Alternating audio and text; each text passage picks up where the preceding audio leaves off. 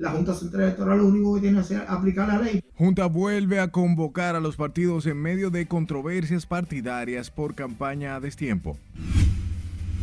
Una persona robó una vez, el Ministerio Público puede aplicar un criterio de oportunidad. Diputados aprueban modificar Código Penal para que fiscales puedan perseguir robos y atracos.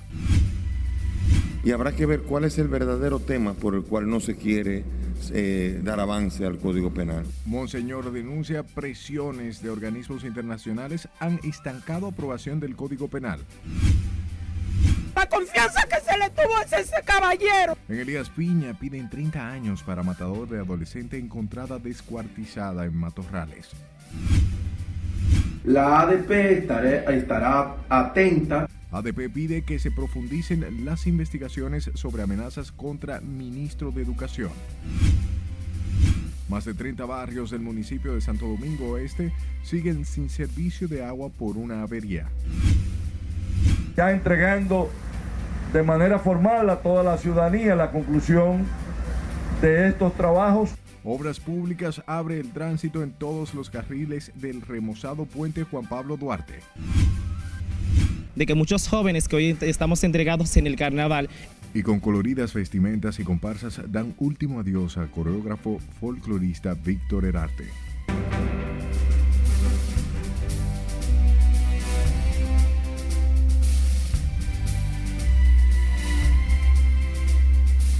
Buenas noches, hora de informarse. Bienvenidos a esta su emisión estelar. De inmediato comenzamos. Lo hacemos hablando de la Junta Central Electoral, quien ha convocado nuevamente para mañana jueves a los partidos políticos en busca de avenincia contra el desbordamiento proselitista a destiempo. Legisladores de distintas bancadas defienden que las actividades no contravienen la ley. Jesús Camilo completa la historia en directo. Adelante, buenas noches. Muchas gracias, buenas noches. Mientras la Junta Central Electoral llama la atención de los partidos, el liderazgo político respeta la disposición, pero no la comparte. La Junta Central Electoral lo único que tiene que hacer es aplicar la ley. A las advertencias de la Junta Central Electoral a los partidos políticos para que detengan sus maquinarias proselitistas a destiempo, respondieron legisladores de distintas bancadas. Aunque reconocen los plazos que establece la ley para el inicio de las campañas políticas, los congresistas insisten en que las actividades que desarrollan a lo interno de los partidos no se inscriben en proselitismo. Lo que hay que hacer es aplicar la ley. No hay que hacer propuestas ni contrapropuestas. Yo entiendo que la ley establece bien claro las eh, limitaciones de las actividades y cómo se pueden realizar. Porque a la ley hay que ponerle garra que le permita a la Junta Central Electoral actuar con la fuerza que merece para detener ese tipo de violación. De su lado, el senador de la Fuerza del Pueblo, Dionis Sánchez, asegura que las entidades políticas en esta etapa realizan un proceso de reorganización y crecimiento que no vulnera la ley. La Constitución establece que la libre asociación, que usted se puede reunir, la libre eh, reunión te la puede hacer en cualquier eh, bajo techo y en particular nosotros, los de la Fuerza del Pueblo, eso es lo que hemos estado haciendo y por lo tanto nosotros estamos muy claros que en ningún momento hemos estado violentando la ley ni la Constitución de la República. Será este jueves a partir de las 10 de la mañana cuando la Junta Central tiene previsto reunir a presidentes y secretarios generales de los partidos a fin de concretar un compromiso para detener el insistente proselitismo político en el país, fuera de los plazos que contempla la ley. Ante el evidente activismo político en el país, los partidos se acusan mutuamente de ser los responsables de estas acciones. Paso ahora contigo al set de noticias. Gracias Camilo por la información y la Fundación Institucionalidad y Justicia pidió este miércoles a los partidos que respeten y se acojan al acuerdo presentado por la Junta debido al desbordamiento de proselitismo fuera de los plazos legales.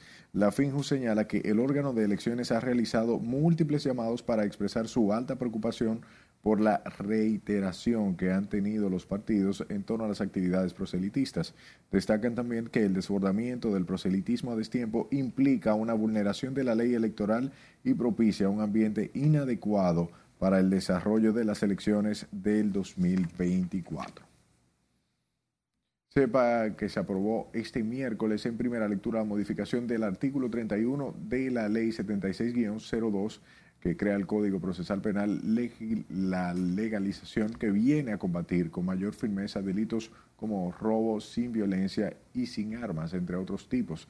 Legisladores de distintas bancadas en la Cámara Baja aseguran que la normativa busca fortalecer también al Ministerio Público en la persecución de la delincuencia y la criminalidad sin necesidad de presentar querella. Una persona robó una vez, el Ministerio Público puede aplicar un criterio de oportunidad. Pero una persona que ha robado 10, 15 veces un celular, el Ministerio Público no podía. ¿Por qué? Porque había un impedimento de que si la víctima no mantenía la acusación y iba a todos los actos, no podía. Este proyecto debe ir sazonado con un, con un aspecto que establezca un límite, un límite de días a la prisión preventiva que se imponga en los casos que sea pertinente imponerla. Por eso nosotros saludamos el que se haya modificado este artículo. Precisamente, señor presidente, en años anteriores nosotros sometimos una iniciativa parecida a esta, pero tiene que ver con los turistas el diputado Alexis Jiménez, presidente de la Comisión de Justicia del órgano legislativo y proponente del proyecto, aseguró que la iniciativa permitirá al Ministerio Público y a la Policía Nacional perseguir a las personas que cometan delitos, aunque no haya un querellante. La normativa había sido sancionada en el Senado de la República en dos lecturas consecutivas. Por otro lado, el obispo de la arquidiócesis de Baní, Víctor Masalles, explicaba que resulta una payasería traer el tema de las causales como excusa para no aprobar el Código Penal Dominicano, detenido según el religioso por presiones de Estados Unidos. más Nelson Mateo.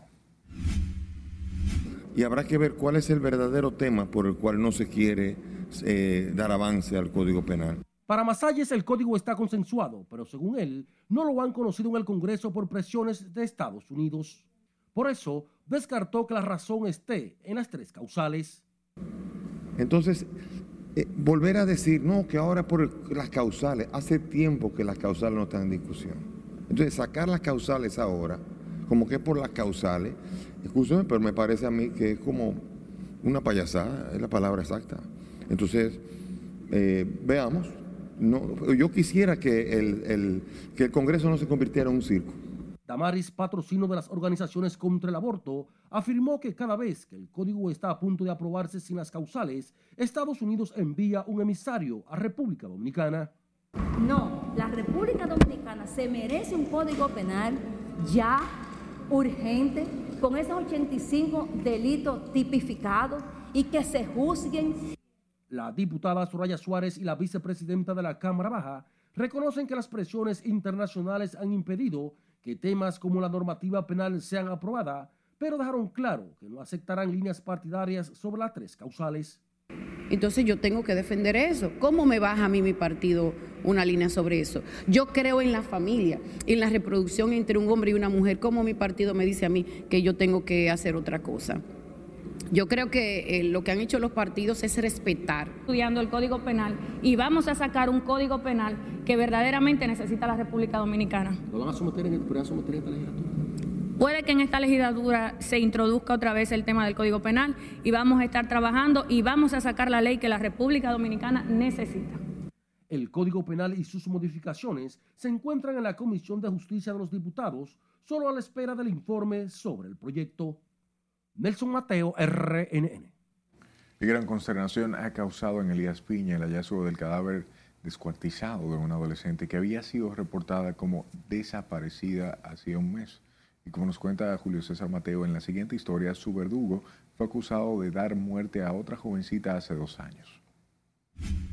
Y me duele en el alma la confianza que se le tuvo a ese caballero. La adolescente muerta respondía al nombre de Snyder Dadut Poche, alias Jaylin, de 17 años de edad. Y me duele en el alma la confianza que se le tuvo a ese caballero en esta familia.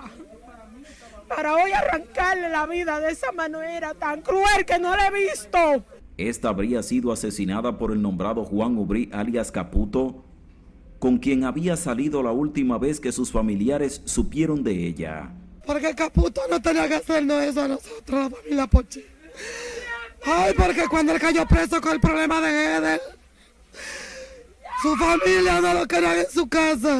El clamor de justicia es un común denominador entre familiares y amigos que esperaban la menor fuera hallada con vida. ¿Me entiendes? Y esto duele en el arma, porque esto tiene este pueblo herido. Juan Obrí alias Caputo habría confesado que otras personas participaron en la muerte de la menor Snyder Dadu alias Yailin, por lo que las autoridades profundizan las investigaciones. Y dar salito a mi sobrino de allá de Santo Domingo. De lástima. Le depositaban a mil pesos. Y hoy mira el golpe que nos ha dado. Se servía su café en mi casa, en mi greca. Yo no esperé eso de ti, Caputo. Yo no lo esperé. Yo nunca esperé eso. Me el corazón, Caputo. Tras el hallazgo del cuerpo de la menor enterrado en unos matorrales, será enviado a patología forense para los fines legales correspondientes. Desde Elías Piña, Julio César Mateo, RNN. Por otro lado, el presidente de la Asociación Dominicana de Profesores, Eduardo Hidalgo, pidió este miércoles a los organismos de inteligencia del Estado profundizar en las investigaciones sobre las amenazas de muerte en contra del ministro de Educación, Ángel Hernández. El gremialista también pidió al gobierno que la situación no se quede en una simple denuncia y que los responsables sean castigados con todo el peso de la ley.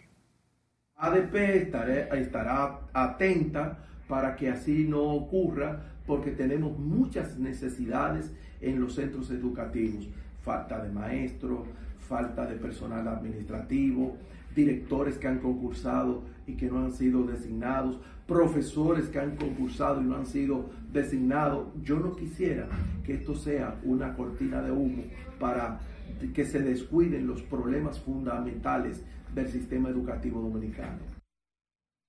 Ayer el ministro de Educación reveló que había recibido amenaza de muerte de parte de un desconocido que supuestamente dijo hay que darle un tiro al chino. Paralelo a esto, agentes de la Dirección Nacional de Control de Drogas y miembros del Ministerio Público incautaron un alijo de más de 380 libras de marihuana mediante un allanamiento realizado en una vivienda en la ciudad de Santiago. Las autoridades realizaron una intervención en las residencias sin número ubicada en la avenida Hermanas Mirabal del sector Baracoa, próximo a una banca de apuestas donde incautaron 69 pacas de marihuana con un peso superior a las 380 libras. En el allanamiento fue arrestado un dominicano de 53 años, presunto cabecilla de esta red, quien será sometido a la justicia en las próximas horas por violación a la ley 50-88 sobre drogas y sustancias controladas. Manténgase informado en nuestra página web rnn.com.do. Elija la red que más le guste, la red social.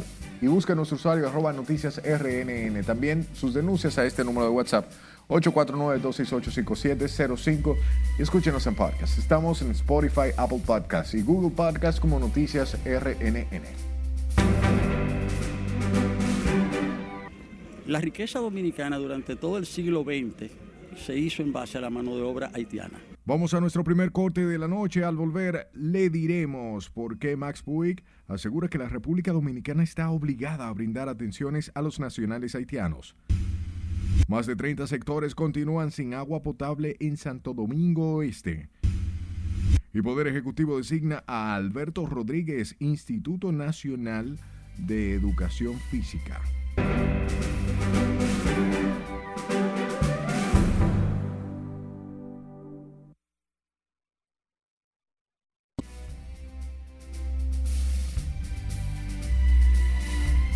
Vamos a darle la vuelta al mundo y para eso ya está con nosotros nuestra compañera Catherine Guillén, que nos presenta el resumen internacional. Buenas noches. Gracias y muy buenas noches. Pues así es. Hoy es Día de los Muertos y en México, pioneros en esta tradición, honraron a los casi 900 migrantes que fallecieron este año intentando cruzar la frontera a Estados Unidos.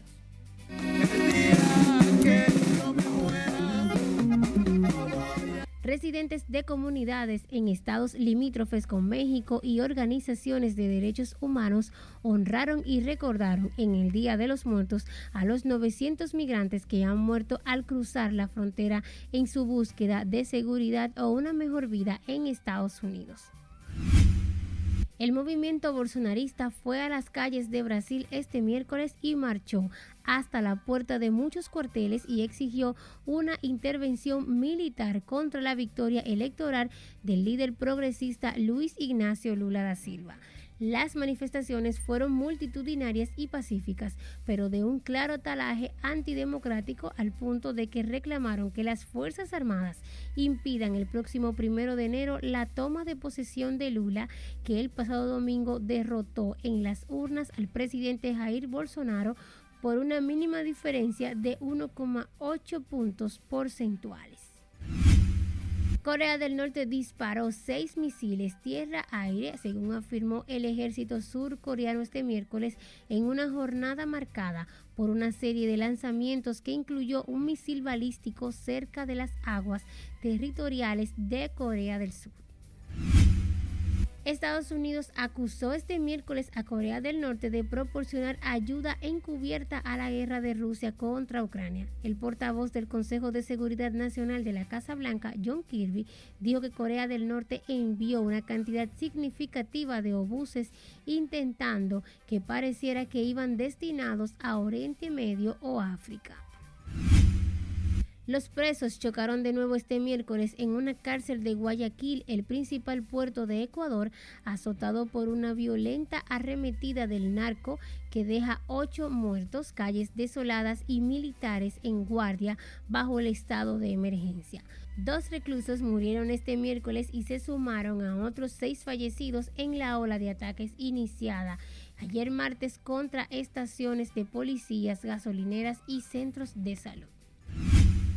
La Congregación Religiosa Católica de las Carmelitas Descalzas anunció este miércoles que no pueden producir hostias para las diócesis cubanas por falta de harina, un déficit que aqueja desde hace meses a toda la isla.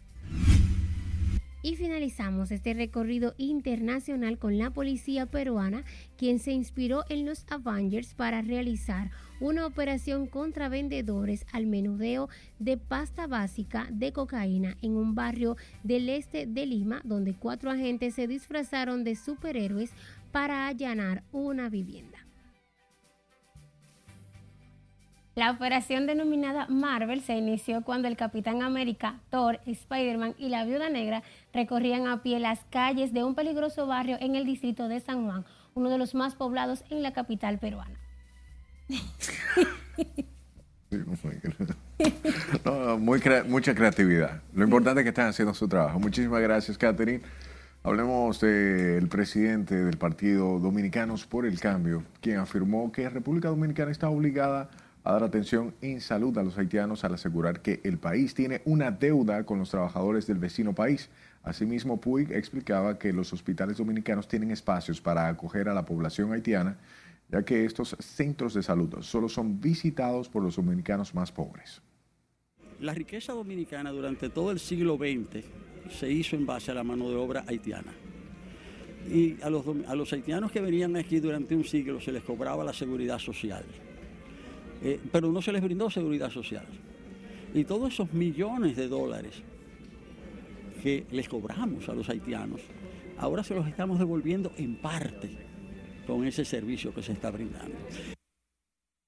Sin embargo, Max Puy enfatizó que República Dominicana debe proteger sus fronteras y que es dignatario de acuerdos internacionales que la obligan a dar la atención de salud a los haitianos. Mientras que en el Pino de Dajabón sus residentes están indignados por la falta de agua potable que no les permite cumplir con sus necesidades básicas en momentos en que se necesita un mayor cuidado, ya que la frontera es vigilada por el brote de cólera que aumenta en Haití. Nuestro corresponsal en la zona, Domingo Popoter, tiene detalles.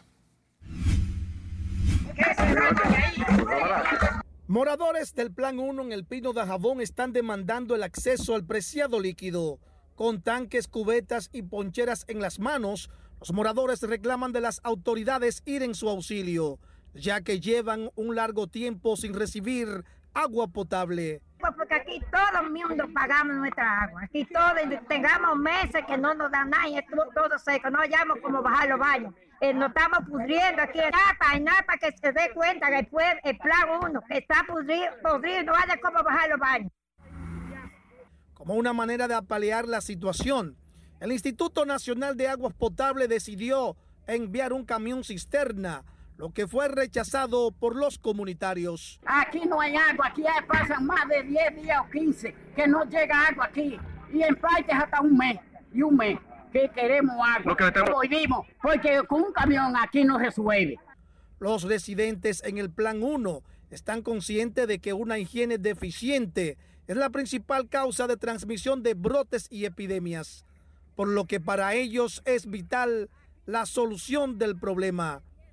Exigen de las autoridades su rápida intervención, amenazan con redoblar su lucha para poder tener acceso al agua potable de manera segura. En la provincia fronteriza de Dajabón, Domingo Popoter, RNN.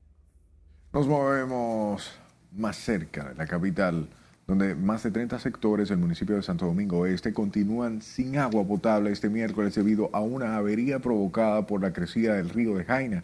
La Corporación del Acueducto y Alcantarillado de Santo Domingo espera poder corregir la avería en las próximas 48 horas. Informaron que trabajan para sustituir ocho tubos de 30 pulgadas por tuberías de acero tras anunciar que la reparación de la avería inició este miércoles. Y el acueducto del Cibao Central informó que suspendió el servicio de agua a Santiago y provincia de por una avería de la tubería de 48 pulgadas en la instalación de un marco eh, de un macromedidor de la ciudad Corazón. Así lo informó el director de Corazón, ingeniero Andrés Burgos, y explicó que dicha avería se produjo en la comunidad La Lotería, el mediador en el Noriega parada en el acueducto del Cibao Central para hacer algunos trabajos puntuales. Entre ellos, eh, estamos instalando en el día de hoy un macromedidor que había que instalarlo hace 20 años y no se había instalado, 22 años. Y entonces hoy procedimos con la parada técnica que hicimos del acueducto a instalar dicho, dicho macromedidor para saber los caudales que van a, los, municipios de Licey, Puñar y Tamboril.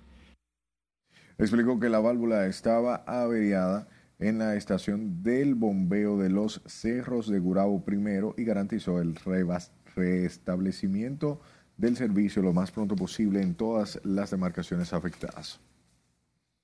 Por otro lado, el Ayuntamiento del Distrito Nacional dio garantías de que esta semana concluyen los trabajos de remozamiento en aceras en el exclusivo sector de La Esperilla, mientras sus residentes valoran el esfuerzo de las autoridades en concluir la importante obra. Con la historia, si le dice Aquino. Eh, con la demolición de los tramos que no estaban aptos, o sea, que no, no reunían las condiciones. Son más de 50 las calles intervenidas por la alcaldía y que permitirán a los peatones transitar de manera más segura por estos espacios públicos. Eh, como es una calle transitada, todo debe de hacerse por etapas. La primera etapa era la demolición, segunda etapa la recogida de los escombros y ya la parte final que era el vaciado y confección de las aceras. Joan Santiago, director de infraestructura urbana del Cabildo, explicó que las antiguas aceras no eran seguras para caminar especialmente en días lluviosos. El funcionario municipal resaltó que las lluvias han retrasado los trabajos, pero prometió esta semana concluir la obra en la Esperilla. No podemos mezclar eh, la parte de la demolición y el vaciado, que eso ayudaría un poco a que fuera más rápido el proceso, pero también afectaría entonces la parte del tránsito, porque son vehículos pesados. Eh, lamentablemente la semana pasada tuvimos una semana con lluvias que alteró el cronograma. Los residentes en el exclusivo sector del Distrito Nacional valoran los trabajos y confiaron en que serán terminados a la brevedad posible. Porque yo no estoy en contra de que se arregle y se mejore la ciudad para el bien de todos. Necesidad grandísima de que les reparen las calles, las aceras, incluso aquí mismo en la Esperilla, ahí en la Madame Curie. Eso es incaminable. Ahí no se puede caminar. El remozamiento de aceras y contenes los realiza la Alcaldía del Distrito Nacional junto al Ministerio de Obras Públicas. Las autoridades del Ayuntamiento del Distrito Nacional defendieron la reparación de las aceras al asegurar esto permitirá dinamizar la calidad de los espacios de uso público. Sila Disaquino, RNN. Hablemos del ex administrador de la CDE, Celso Marrancini. Dijo que los dominicanos no tienen cultura de costear la factura eléctrica y les exhortó a pagar el servicio tal y como lo hacen con el teléfono y otros servicios. Nelson Mateo, con más. Crisis, pero los subsidios lo que enseñan a la población a no pagar. Marracini reconoció la inestabilidad del costo de la factura eléctrica presionada por factores externos. Sin embargo, considera que la gente se queja de más porque no tiene la cultura de pagar el servicio que recibe. Mira, ese ha sido un problema histórico. Eh, la gente de Sabana Iglesia me quitaron contadores a mí. Eh, la gente, aquí la gente no quiere pagar la luz. Eh, y eso no, no, eso no quiere decir que el sistema no tiene defectos, que el sistema, que hay muchas cosas que mejorar. Pero desgraciadamente la, el dominicano entiende que la luz es un bien divino. El dominicano no entiende eh, y eso no ha habido aumento de, de, de precio, pero no entiende cuál es la crisis internacional que hay en este momento. Entiende que el petróleo y el gas natural son parte de la matriz del sistema energético nacional que se han encarecido impactando el costo eléctrico dominicano. Que pocos países están haciendo el sacrificio que la República Dominicana, que ha hecho el gobierno y que, que hemos hecho todos nosotros, porque nosotros somos los que pagamos los impuestos, para mantener el precio no solamente de la energía, sino el precio de los combustibles eh, frisados. O sea, el subsidio es inmenso. Entonces, tenemos que entender que hay una crisis internacional que no la ha generado el gobierno. El también presidente del Consejo de Administración de Punta Catalina dijo que para equilibrar la generación energética con la demanda se hace necesario otras termoeléctricas como esa. ¿Se necesitan otras Punta Catalina? Eh, de, definitivamente que sí. Asimismo, Marracini favoreció que el subsidio se vaya desmontando y que las distribuidoras se hagan más rentables. Nelson Mateo, RNN. Sepa que las tiendas de la capital se preparan para ofertar a la población descuentos por el Black Friday o Viernes Negro que se celebra el próximo 25 de noviembre con descuentos desde 10 hasta 50% con la historia Scarlett Richard. Este es el primer año que vamos a tener post-pandémico. Los gerentes de las tiendas en la capital dicen estar preparados para garantizar la disponibilidad de mercancías ante el dinamismo comercial que se espera en las próximas semanas. Las tiendas y plazas comerciales tienen todo listo para la llegada del Viernes Negro, con ofertas y promociones que buscan superar las ventas del año pasado y atraer un alto porcentaje de compradores. Las expectativas que tenemos es que, no, que nosotros vamos a recibir muchos clientes, eso sí, porque aquí nosotros tenemos, gracias a Dios, una buena clientela.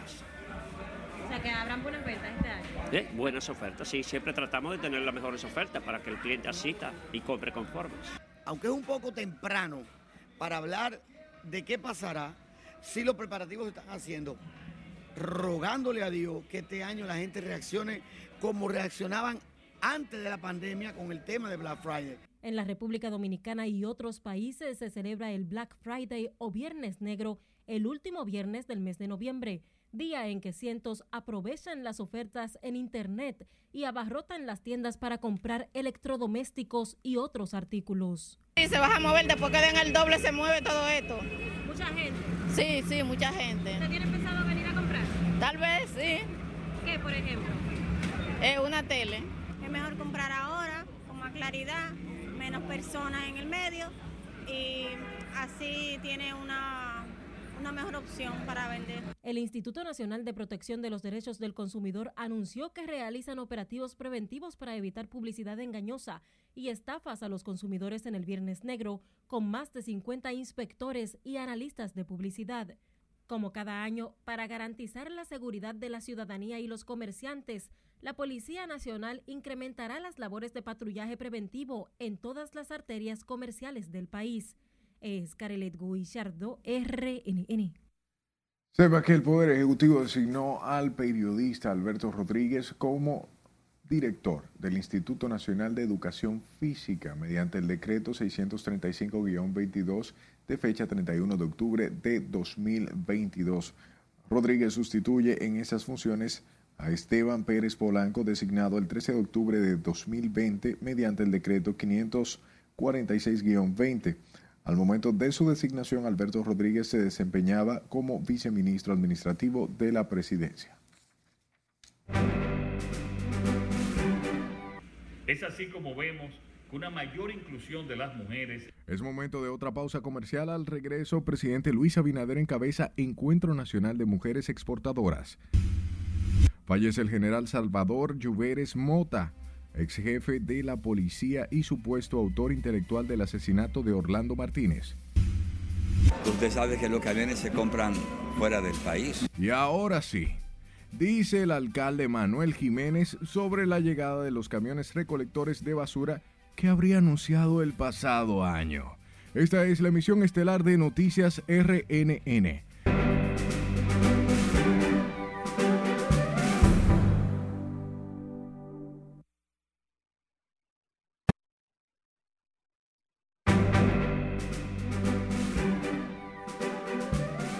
Gracias por su tiempo. Gracias, presidente Luis Abinader, quien Luis Abinader destacó la importancia que tienen las mujeres empresarias para la economía dominicana, que movilizaron en exportaciones más de 1.800 millones de dólares en el 2021 y en lo que va del año ha crecido un 16%.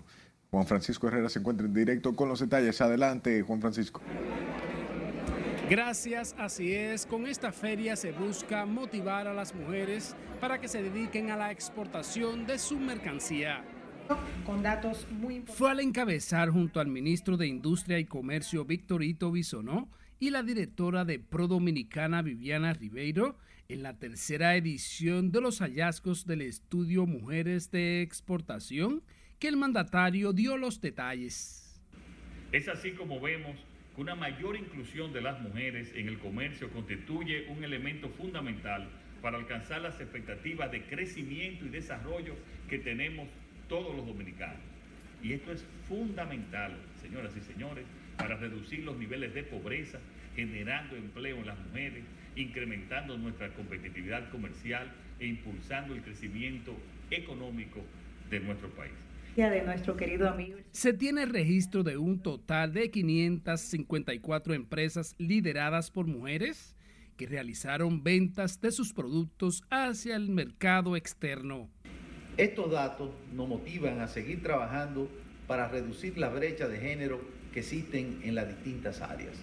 A nivel nacional, desde el gobierno del presidente Abinader, buscamos implementar políticas que apoyen a las mujeres a maximizar los beneficios del comercio, asegurando su participación plena en las actividades económicas.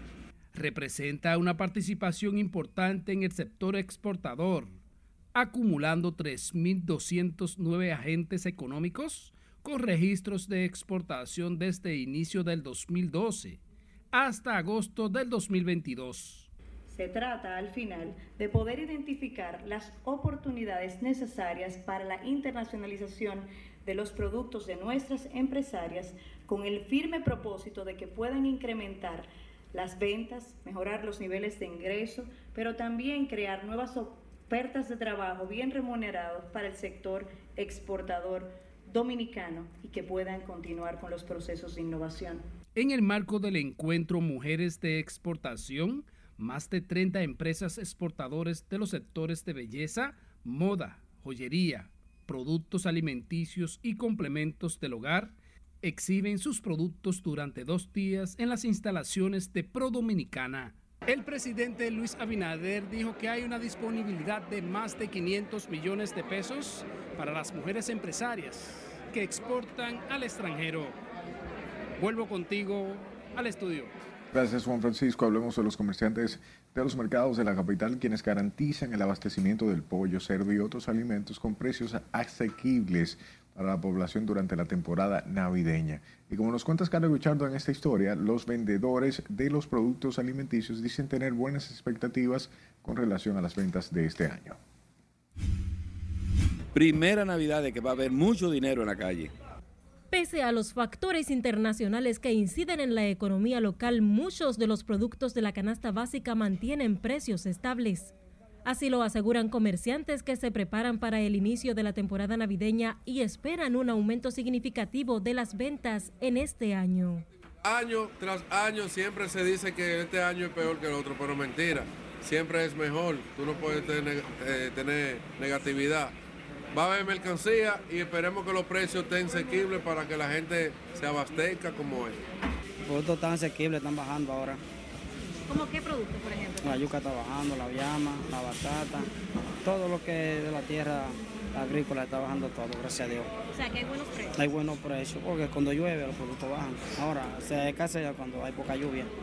Para garantizar la seguridad alimentaria del país y la estabilidad de los precios, el gobierno ha destinado a la población o comercialización de alimentos más de 2.600 millones de pesos solo en el primer semestre de este año, medida que lleva alivio a estos vendedores. Sí, los precios están estables, inclusive la semana pasada todo había bajado, el filete de pechuga bajó, el pollo bajó muchísimo, la gente está disfrutando de eso.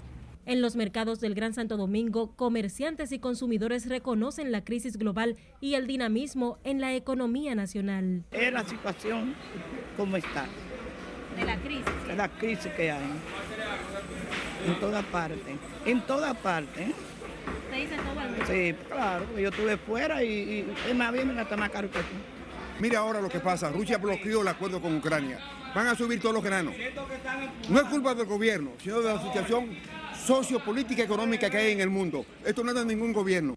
En los mercados, el arroz oscila entre 25, 28 y 30 pesos la libra. El plátano va de 8 a 14 pesos la unidad.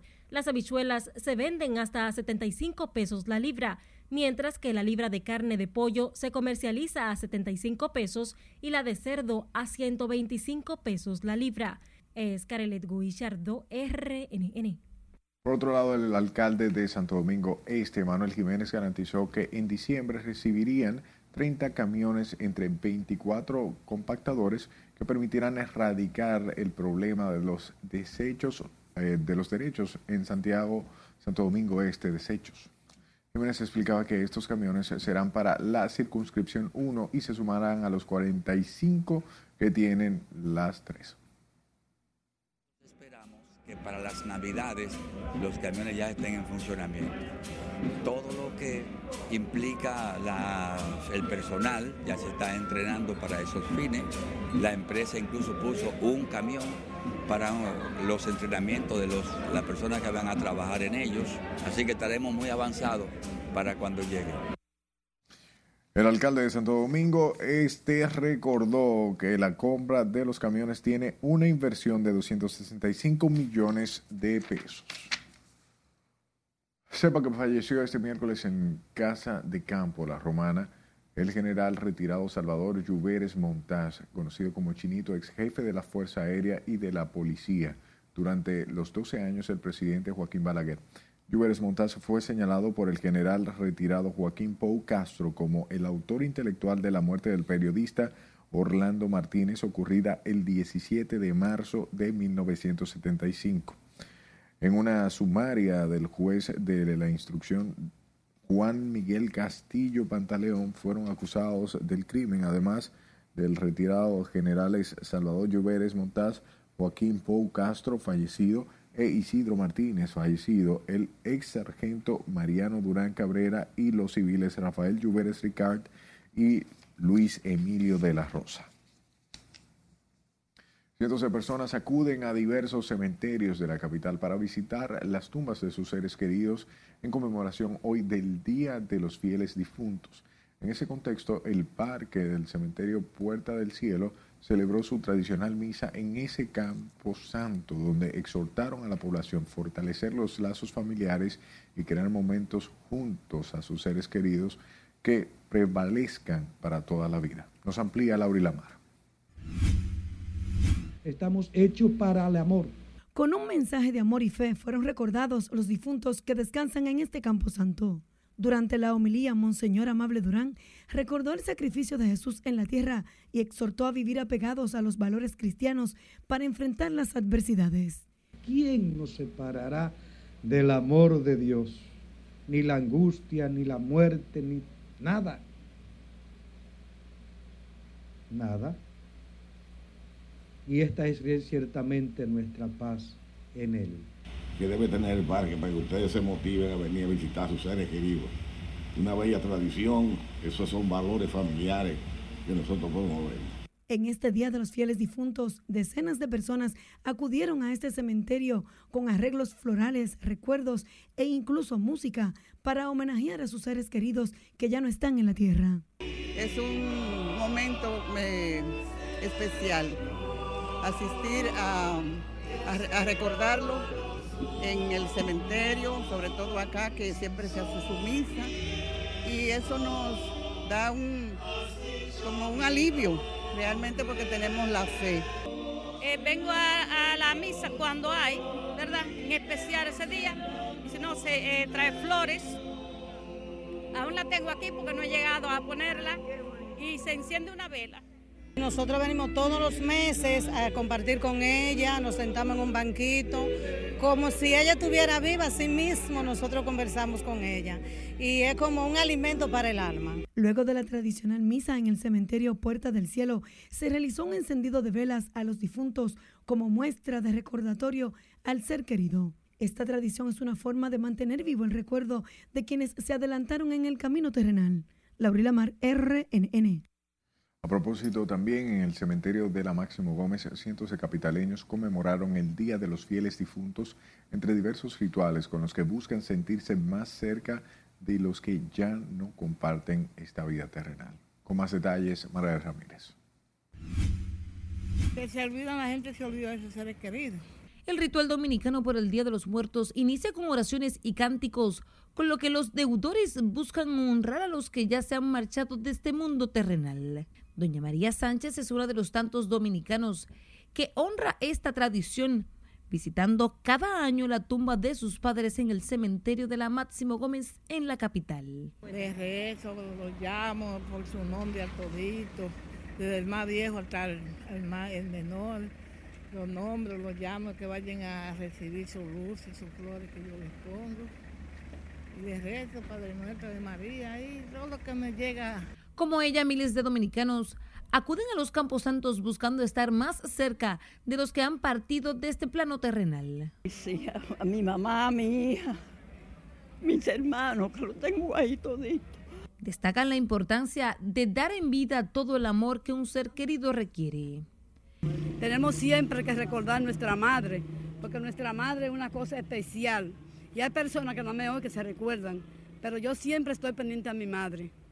Dice, como dijo el padre en la misa, hay que aprovechar lo poco que nos da el Señor para estar sea en paz con nuestra familia y darle todo lo que podemos darle, amor.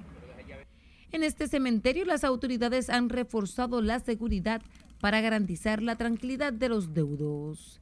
A, compartir, a compartir un momento con parte de mi familia que están aquí, mi querida madre, mi abuela y todo año por año nosotros venimos, ahora yo vengo siempre. La conmemoración de todos los fieles difuntos es un día festivo religioso dentro de la Iglesia Católica en memoria de los fallecidos. Su objetivo es orar por aquellos fieles que han acabado su vida y en el caso católico por quienes se encuentran aún en estado de purificación en el purgatorio. Los dominicanos que siguen la tradición por el Día de los Fieles Difuntos dicen que también honran a sus familiares siguiendo su legado y sus valores. Margaret Ramírez, RNN. Hablamos de los residentes del barrio Guaricano, quienes realizaron este miércoles una marcha por la paz exigiendo a las autoridades locales y gubernamentales más seguridad para este barrio. Catherine Guillén estuvo en el lugar y nos presenta el siguiente reporte con todo lo que conlleve para la seguridad de nuestra gente. En un recorrido por la principal calle del barrio Los Guaricanos del municipio Santo Domingo Norte, residentes y líderes populares hicieron un llamado a las autoridades para contrarrestar la ola delictiva. La comunidad de Guaricanos se siente desprotegida, totalmente desprotegida. Es por ello que esperamos la intervención real del gobierno en Santo Domingo Norte, pero una intervención que sea duradera, no de dos días, sino consistente. Los residentes de los Guarícanos manifestaron que las autoridades locales han olvidado este barrio, lo que se evidencia la gran cantidad de hechos delictivos. Este no, no está haciendo nada para eh, cambiar la situación de nuestros jóvenes, de nuestros barrios, de nuestros sectores, de nuestra gente. Y no, no veo ningún tipo de políticas públicas que vayan a llevar soluciones a nuestros sectores. Los jóvenes están huérfanos, eh, los adultos mayores también. Los residentes de los Guarícanos exigieron además el arreglo de las calles, aceras, contenes e iluminación de la barriada junto al saneamiento de las cañadas. Que invierta política pública para estos barrios vulnerables, donde necesitamos hospital que no tenemos, necesitamos eh, formación para los centro de formación para los jóvenes, curso, que los jóvenes se puedan preparar y que haya incentivos.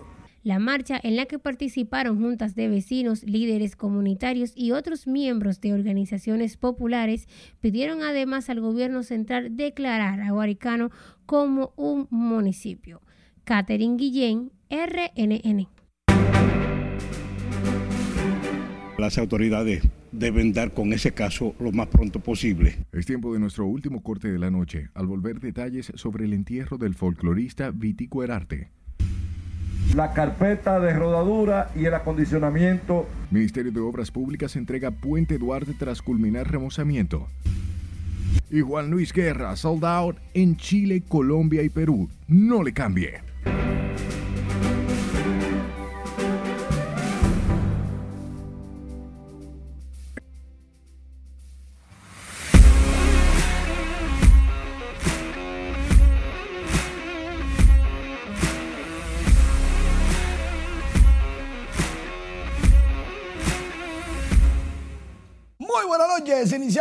Deportiva hablando del béisbol invernal de la República Dominicana. Nos vamos para el estadio Julián Javier. ¡Ay! Aristide Aquino conecta un pedazo grande, largo, inmenso entre center field. La bola cayó en el lo de Montecristi en el mismo primer episodio. El Punisher, castigador, cuadrangular de tres carreras. Ya los liceístas ganaban 5 por 0, pero eso no se quedó ahí. La zafra siguió. Aquí nos lleva dos cuadrangulares y cinco remolcadas contra los gigantes en el estadio Julián Javier. ¡Wow! Los Tigres del Licey están ganando 7 por 6 en la parte alta de la octava entrada, pero en el mismo primer episodio hay que decir que Tito Polo conectó también cuadrangular por los gigantes